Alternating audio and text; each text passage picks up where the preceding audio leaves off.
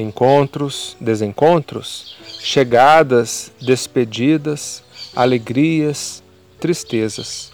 Em nossa existência, nada ocorre por acaso. As provações e tribulações pelas quais passamos, os sucessos e os insucessos da vida, o país no qual residimos, a religião que professamos, as condições financeiras de que desfrutamos, para tudo há uma explicação.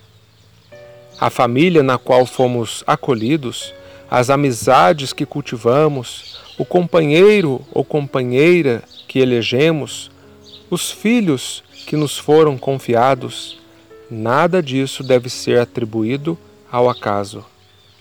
Atentemo-nos às nossas escolhas. São elas as responsáveis pelos acontecimentos, tanto do passado quanto pelos do presente e futuros, felizes ou infelizes, comumente atribuídos ao acaso, à sorte ou ao azar.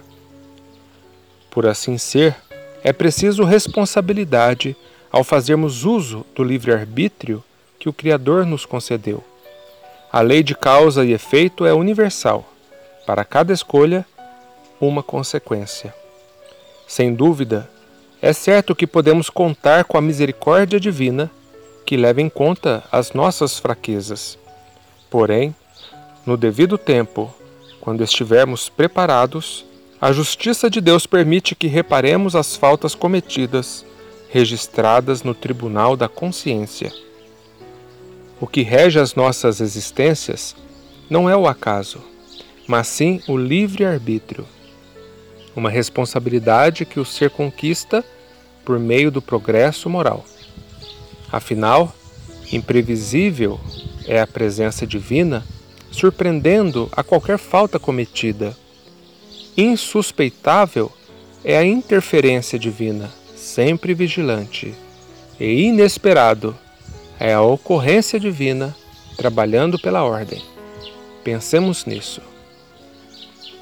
Fiquem com Deus e até a próxima mensagem.